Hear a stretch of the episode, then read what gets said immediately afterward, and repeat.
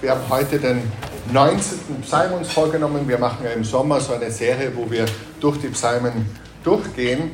Und ich möchte euch einfach zu diesem 19. Psalm, der einer meiner Lieblingspsalmen ist, aber Vorsicht, ich habe ziemlich viele Lieblingspsalmen, aber der ist wirklich ein, ein, ein ganz ein Top-Favorite, äh, ein paar Gedanken äh, mitgeben und euch dann einladen, das auch im, im Gespräch miteinander noch zu vertiefen. Ähm, ich werde es so machen, dass ich ähm, den Psalm so Stück für Stück dann vorlese, vielleicht noch zur Einleitung. Äh, zwei meiner großen Begleiter, sozusagen geistlichen Begleiter, die beide schon lange tot sind, aus dem 20. Jahrhundert sind ja der C.S. Lewis und der Dietrich Bonhoeffer. Beide haben kleine Büchlein über die Psalmen geschrieben. Und aus dem äh, Buch von äh, C.S. Lewis, er sagt über diesen Psalm, dem Psalm 19, I take this to be the greatest poem in the Psalter and one of the greatest lyrics in the world. The greatest poem in the Psalter and one of the greatest lyrics in the world. Er war immerhin Literaturprofessor, äh, zuerst in Oxford, dann in Cambridge, hat viel Lyrik gelesen und Lyrics gelesen. Er war tief drin in der griechischen und lateinischen und englischen Literatur, hat alles studiert. One of the greatest lyrics in the world. High praise indeed. Und mir geht es ähnlich. Ich finde das ein ganz, ganz tolles Gedicht. Es ist ein Gedicht, es ist ein Lied und es spannt einen riesigen Bogen. Es lädt uns ein in das, was Karl Barth einmal nennt, diese wunderbare Welt der Bibel.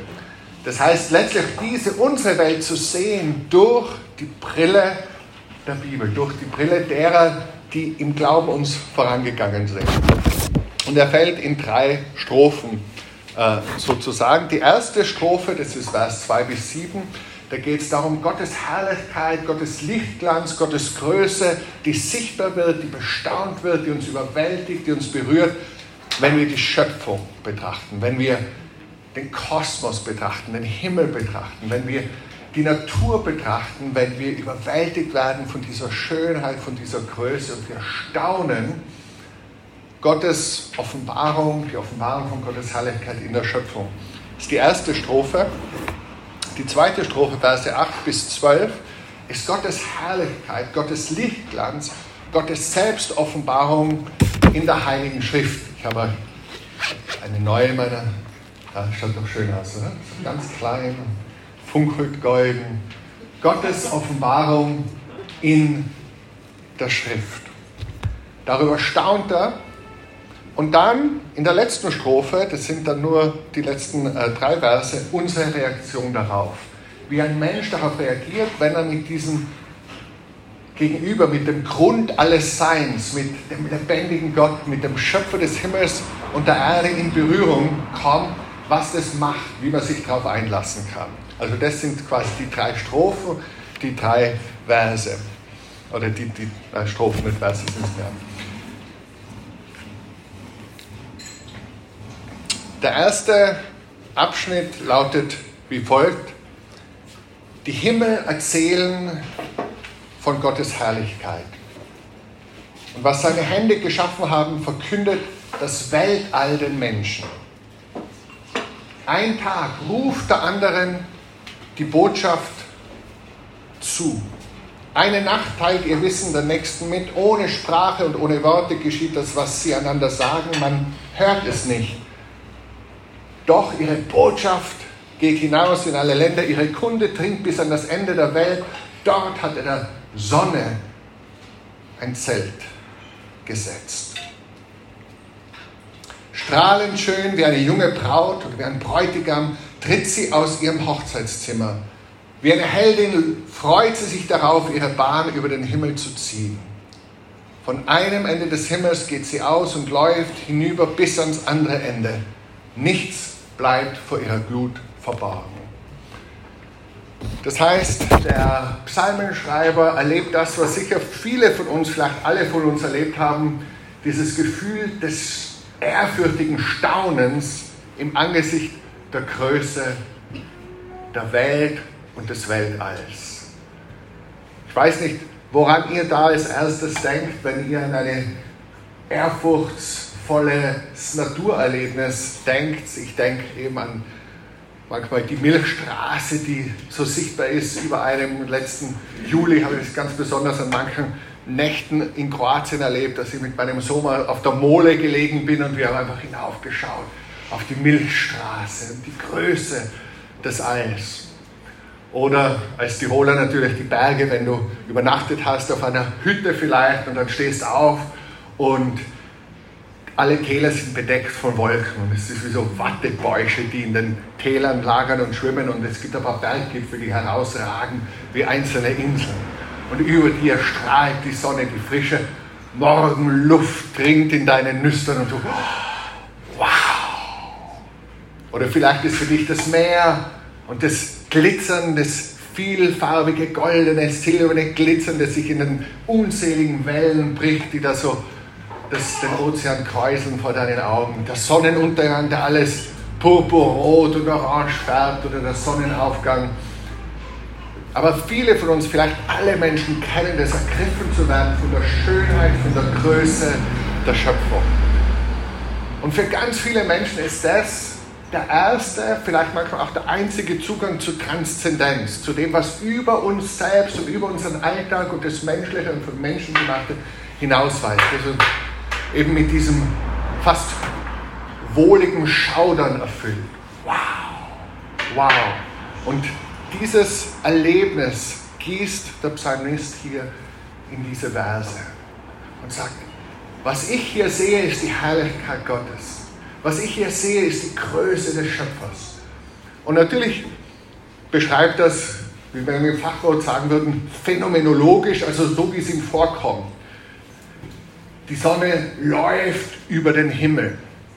Heute wissen wir, die Erde dreht sich hinein in das Licht der Sonne und heraus. Aber wer von euch sagt in der Früh, oh, wir haben uns gerade aus dem Schatten herausgedreht und in, in die Sonne hineingedreht? Ja, Sonnenaufgang ja, steht in unserer App heute 2022 im Sonnenuntergang. Das heißt, wir Menschen sprechen natürlich, wie wir es erleben. Damit sagen wir nicht, dass die Sonne tatsächlich aufgeht und untergeht, sondern wir beschreiben, was wir sehen und er interpretiert das aus seiner Gottesbeziehung heraus. Das ist das Erste. Gottes Selbstoffenbarung in der Schöpfung.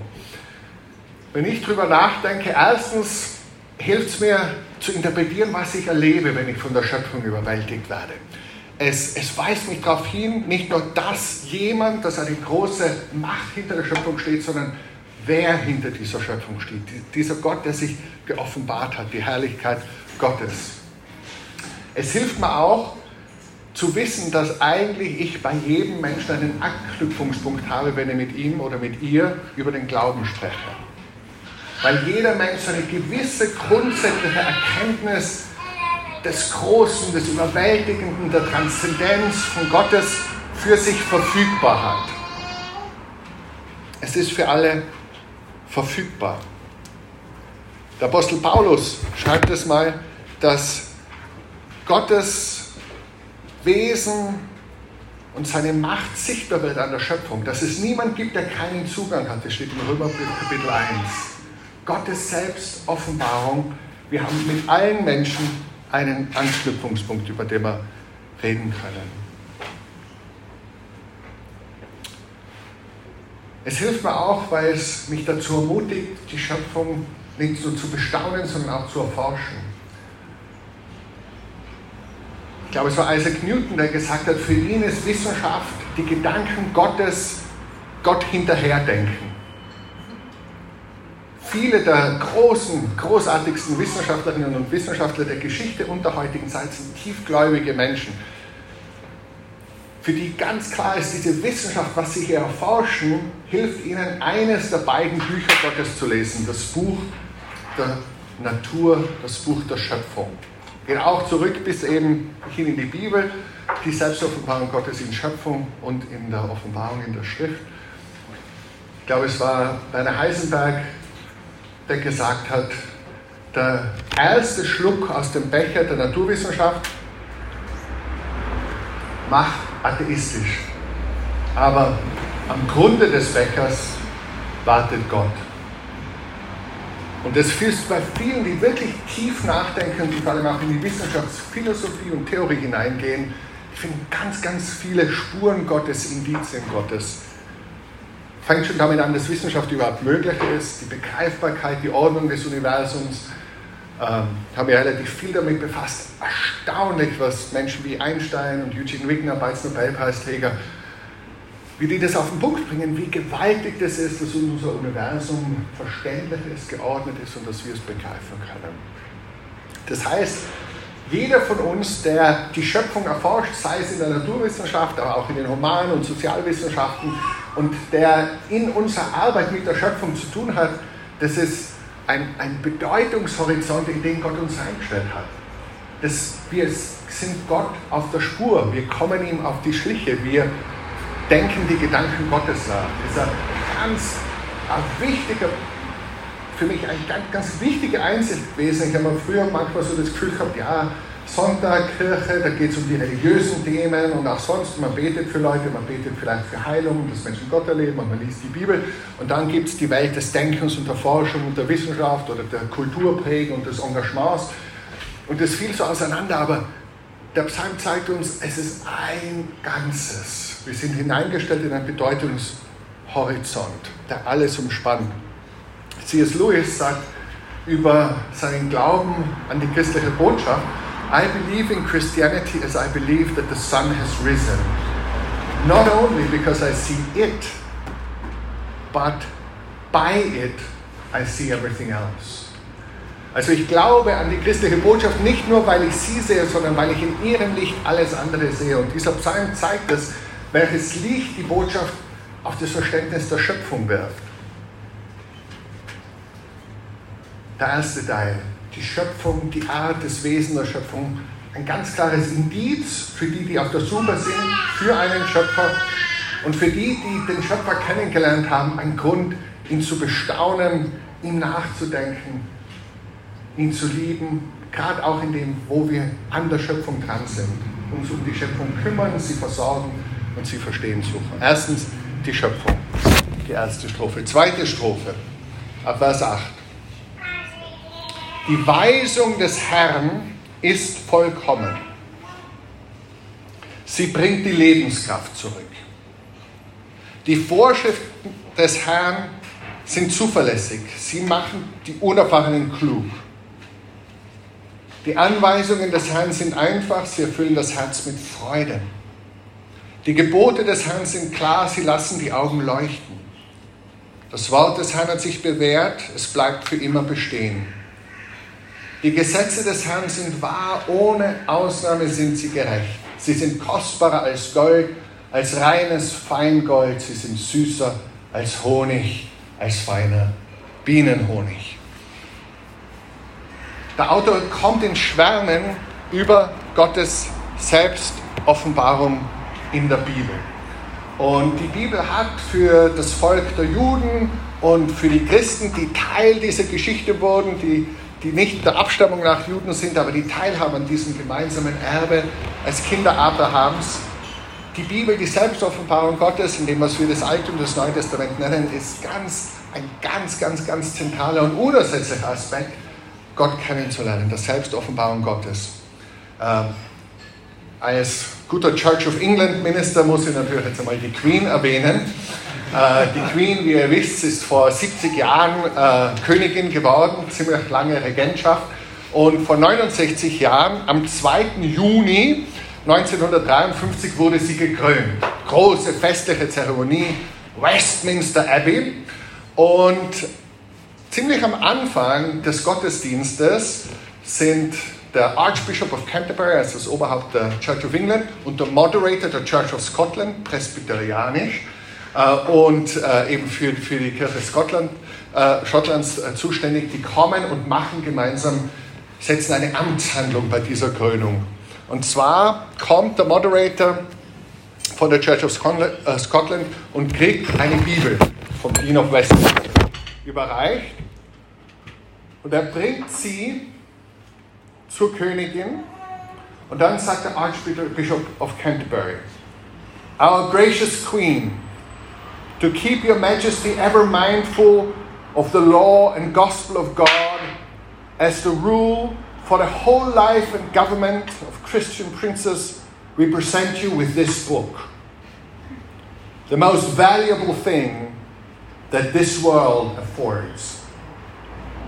And the moderator shall continue Here is wisdom, this is the royal law, these are the lively oracles of God.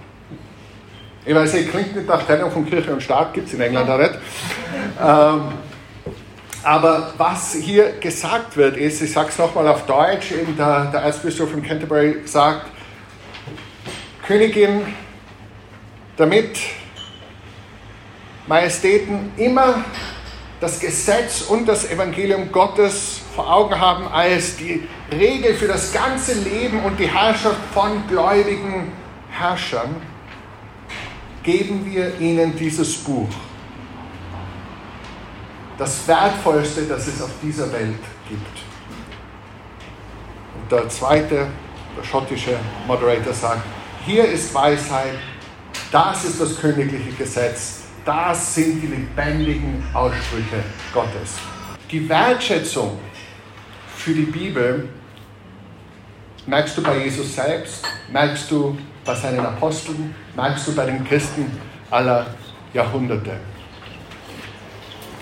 Und wenn wir das in unser Leben übersetzen, stellt sich für mich immer die Frage, ist dieses Bekenntnis zur Bibel, erstens einmal, habe ich es überhaupt? Ist ja heutzutage nicht mehr selbstverständlich. Also gerade im Zuge der Aufklärung und des Wahlspruchs, die Bibel zu lesen wie jede andere Literatur. Zumindest so gut sollte man sie lesen wie Literatur, machen auch nicht alle. Äh, hat sich ja viel Zweifel eingeschlichen, auch unter Gläubigen. Glaube ich das überhaupt, dass wirklich die Bibel von Gott inspiriert ist, dass Gott sich ganz besonders und einmalig und verbrieft und wahr in diesen Schriften offenbart. Ich persönlich glaube es deshalb, weil ich es bei meinem Meister sehe, bei Jesus sehe, der durch und durch von der Überzeugung geprägt ist und der durch und durch aus der Bibel und in der Bibel lebt. Ich sehe es bei denen, die er beauftragt hat, uns zu lehren, bei den Aposteln, ihre Wertschätzung, wie sie aus der Bibel herausleben. Und ich sehe es über die Jahrhunderte bei den Frauen und Männern, deren Glaubensbiografien mich prägen und ich bewundere. Okay, aber das ist das eine, sagen wir, okay, wir bekennen das, das haben wir so gelernt. Ja. Wie lebe ich diese Wertschätzung der Bibel? Prägt sie wirklich mein Denken? Also wie viel meines Denkens innerhalb einer Woche, wie viele Stunden in der Woche? 148? Ungefähr, stimmt das? Was sind da? Kannst du rechnen? Wo, wo, sind, wo ist der David? 24 mal 7? Ja, mehr, mehr, 168, oder? Ja, 168. Genau, aber von diesen 168 Stunden, den Schlaf kannst du abziehen, wie viel prägt tatsächlich das Sinnen über Gottes Selbstoffenbarung mein Denken und wie viel prägt alles andere mein Denken? Die Kultur, der Zeitgeist, die Medien, die Social Media, meine Family of Origin, wie auch immer. Ja? Wie sehr setzen wir uns dem aus, dass wir uns echt prägen lassen? Das heißt, ich kann zwar sagen, ja, ich glaube, oh, das ist echt the greatest treasure that this world affords, aber wenn du einen Audit von meinem Leben nimmst, glaube ich, könnte man mich manchmal schon aufmachen und sagen, ehrlich, the greatest treasure? Fünf Minuten? Bravo, ja. Nutzt das echt aus. Ja. Ich weiß aber, ich kenne das Gefühl, wie genial das ist, er, wie er das erlebt. Er sagt, das Gesetz des Herrn, Torah, die, die, die Lehre, die Weisung des Herrn, äh, erquickt die Seele. Kennst du das, dass du was gelesen hast und es macht deine Seele frisch, es erquickt dich. Es macht die einfältigen Weise. Kennst du das? Du hast ein Problem, vielleicht zwischenmenschlich, vielleicht am Arbeitsplatz, wie auch immer, und plötzlich liest du was und sagst, das ist der Schlüssel. Da liegt der Hund begraben. Es macht die Augen leuchten. Kennst du das? Kennst du diese Erfahrung? Ich, ich kann mir erinnern an, ich, ich weiß auch ganz genau, wie ich zum ersten Mal, jetzt habe ich die nicht mitgebracht, ich habe diese Bibel noch, in der ich es gelesen habe, ähm, war so ähnlich wie die mit Reißverschluss und Goldschnell, ein bisschen größer aber. Und ich habe kurz nachdem ich mich zu Jesus bekehrt habe, wo ich gesagt habe, ja, ich will mit dir ernst machen, ich will dir nachfolgen, ich vertraue dir, ich gebe dir mein Leben, vergib mir meine Sünden, sei mein, sei mein Gott habe ich Bibel gelesen und dann lese ich einen Satz und plötzlich denke ich mir, wow,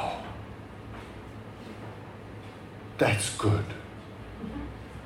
Das ist stark. Und eben, es, es hat mir nicht jemand erklärt, nicht jemand erzählt, es war in keiner Predigt, sondern ich habe selber verstanden. Es ist mir dann groß geworden, mein Herz ist aufgegangen. Und bis heute kann ich mich daran erinnern. Ja? Die, die erst, erste Mal, dass ich das erfahren habe. Äh, es war bei mir was äh, bei Paulus. Und zwar 2 Timotheus 1,12. Ich schäme mich nicht, denn ich weiß, wem ich geglaubt habe und bin überzeugt, dass er mächtig ist, mein anvertrautes Gut bis auf jeden Tag zu bewahren. Und das, ich weiß, wem ich geglaubt habe. Ich habe nicht einer Organisation geglaubt, ich habe nicht einer Kirche geglaubt, einer Freikirche geglaubt, einer Gruppe von Menschen geglaubt. Ich habe Jesus Christus geglaubt. Ich weiß, wem ich geglaubt habe. Und das ist mir, boah, genau, wem, einer Person. Ich weiß, wem ich geglaubt habe. Ich habe noch ein paar so Erlebnisse, wo ich einfach Dinge gesehen habe und gesehen habe, wow, jetzt das, was ich hier lese, es gibt eine andere Stelle, wo Paulus schreibt, äh, es ist mir egal, ob ich von euch oder von irgendeinem menschlichen Gerichtstag beurteilt werde. Es zählt letztlich, was Gott von mir denkt. Ich selber beurteile mich nämlich auch nicht. Und dieses, es ist mir egal, ob ich von euch oder einem menschlichen Gerichtstag beurteilt werde, das ist nochmal so groß geworden, war in einer Situation, sehr, sehr schwierige Situation in meinem Leben, wo ich wusste, Menschen, die mir was bedeutet haben, die mir nahe standen, haben mich sehr verurteilt. Ja, und ich wusste, da reden Leute über mich und so. Und als mir das dann groß wurde, es bedeutet mir nichts. Es ist mir egal, wie ein menschlicher Gerichtstag oder wie ihr mich beurteilt. Selbst ich beurteile mich nicht. Ich sage nicht, dass ich schuldlos bin, aber ich stehe und falle meinem Herrn. Und es war so eine richtige Offenbarung. Wow, echt, ich, und das hat mich wirklich frei gemacht. Und ich konnte echt sagen, diese Menschen werden vielleicht immer mir etwas zum Vorwurf machen und mich verurteilen. Und ich könnte mich vielleicht rechtfertigen, aber ich werde nie die Chance dazu haben. Und sie werden mir die Chance auch nicht geben. But I'm fine with it. So be it. Das, und kennst du das, wenn dir so Dinge ins Herz fallen und du merkst, wow, das ist echt der Schlüssel, das setzt dich von innen her frei. Es erfrischt deine Seele. Es belebt dich.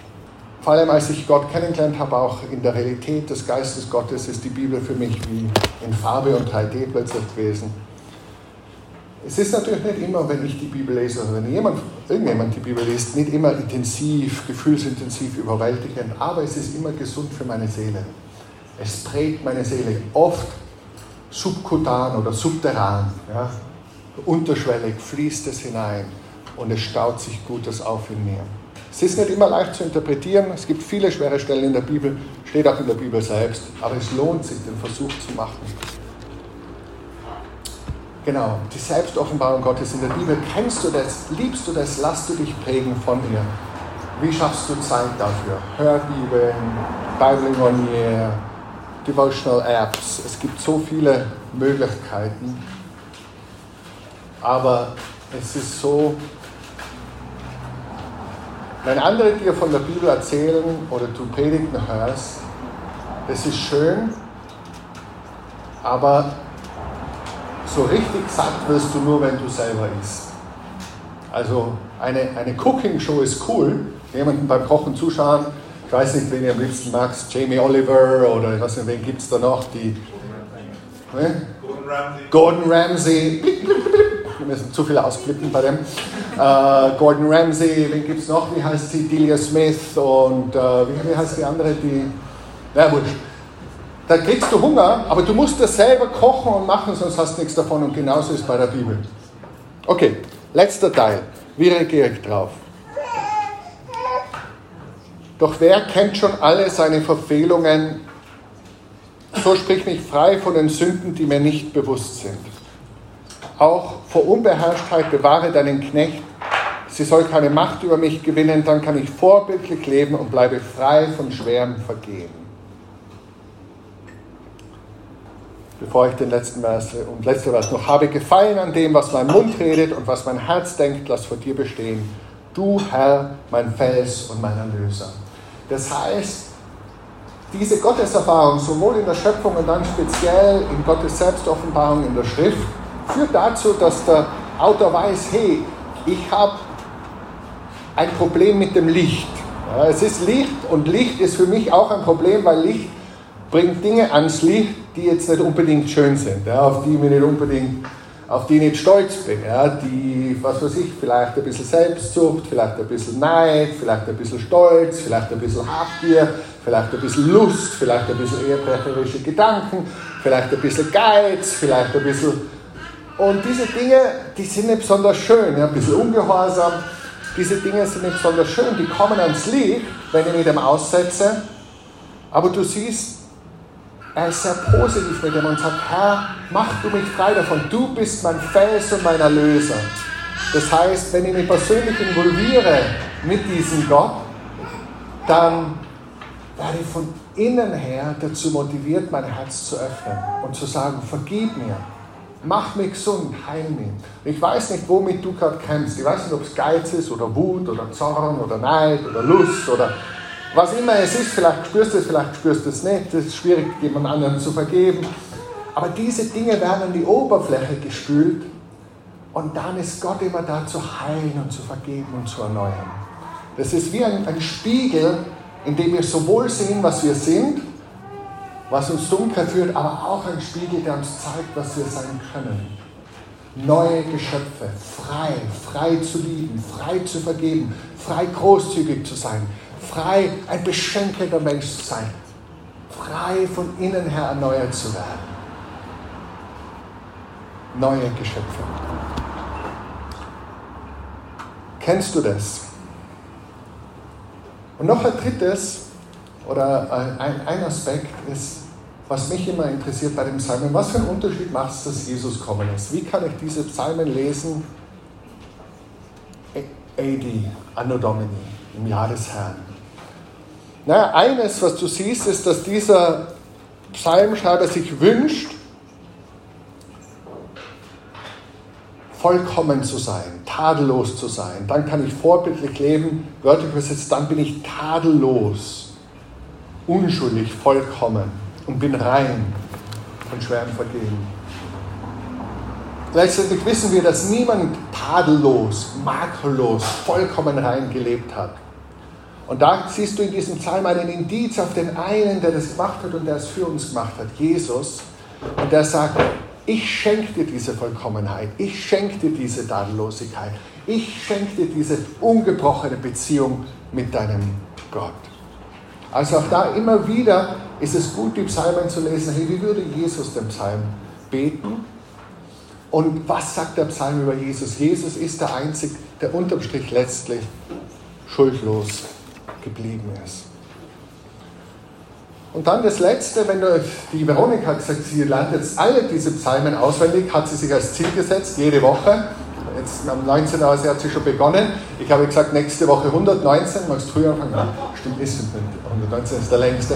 Ähm, aber wenn du nicht den ganzen Psalm auswendig lernst, ist sehr empfehlenswert, das zu tun. Dann lern zumindest dieses letzte Gebet auswendig. Ich kann es in der Elberfelder auswendig, gibt ein ähnliches Lied.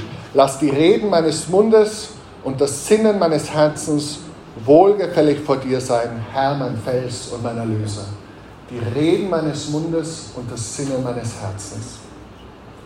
Und ich denke mal, wenn ich so lebe, dass das, was ich sage, was aus meinem Mund kommt, Gott sagt, well said, gut, gefällt mir. Und das, worüber mein Herz singt, ja, wonach ich mich sehne, wonach ich dürste, wonach ich mich ausstrecke, wenn das Gott gefällt, bin ich nicht schlecht unterwegs. Dann bin ich nämlich im Einklang mit dem Schöpfer und deshalb auch mit der Schöpfung. Im Einklang mit dem, wer ich eigentlich sein möchte und zu wem ich gemacht bin. Dann führt es mich zur Ganzheit und zur Gesamtheit. Lass die Reden meines Mundes und das Sinnen meines Herzens wohlgefällig sein vor dir, mein Herr und mein Erlöser. Was haben wir gesagt? Der Psalm, greatest lyrics, one of the greatest lyrics in all of literature, laut Lewis, zeigt uns diesen Blick auf die Welt, der alles einordnet. Die Größe des Alls und der Schöpfung als Ausdruck der Herrlichkeit, der Schönheit, der Majestät Gottes. Ich lade euch echt ein, genießt den Sommer, wenn ihr ein bisschen mehr Zeit habt. Und ich mache es manchmal so, ich strecke echt, wenn ich am Berg bin oder am Meer, wie auch immer, ich strecke so die Arme aus und saugte sie mir ein. Ich sage immer, ich mache so Fotos mit meiner Seele ja, und mache so äh, lange Belichtungszeit. So.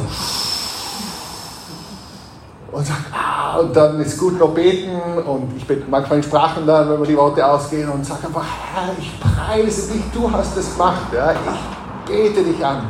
Saugt euch voll von der Herrlichkeit Gottes. Ob ihr am Strand seid oder am Berg seid oder in der Lobau seid, also man muss nicht so weit fahren saugt euch voll, macht Fotos mit eurer Seele und dann, wie Wordsworth sagt, For oft when on my couch I lie in vacant or in pensive mood, they flash upon my inward eye, which is the bliss of solitude.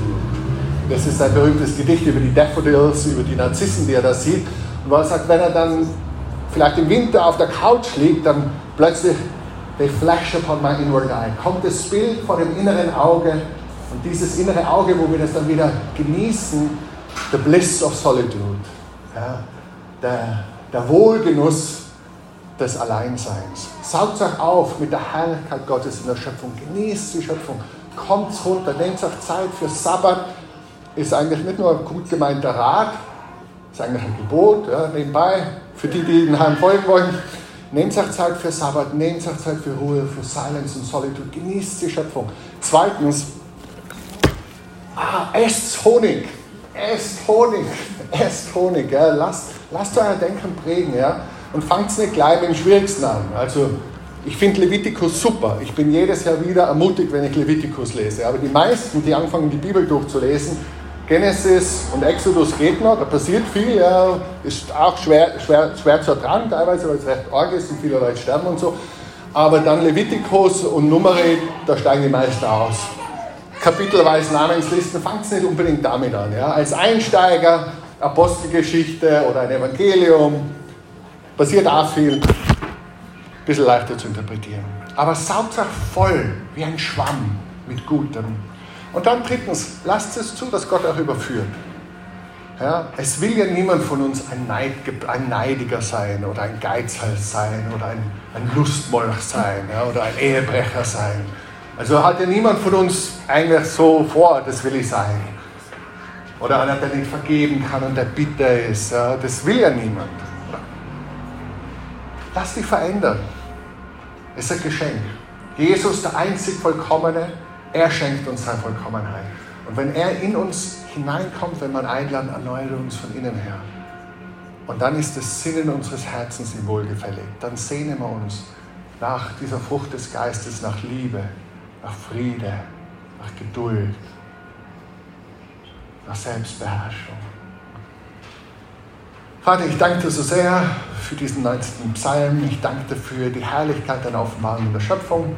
Hilf uns aufzusaugen, deine Größe, deine Herrlichkeit, deine Schönheit und zu bestaunen, sie zu erforschen und sie zu verwalten. Vater, ich danke dir für die Herrlichkeit deiner Selbstoffenbarung in der Heiligen Schrift. Ich danke dir, Herr, dass jedes Buch gut ist und dass wir überall Wahrheit finden. Führ uns hinein in diese wunderbare Welt der Bibel. Öffne uns die Augen dafür. Und ich bitte dich, Herr, für jeden Einzelnen und für uns als Kirche, lass das Reden unseres Mundes und das Sehnen unseres Herzens dir wohlgefällig sein. Amen.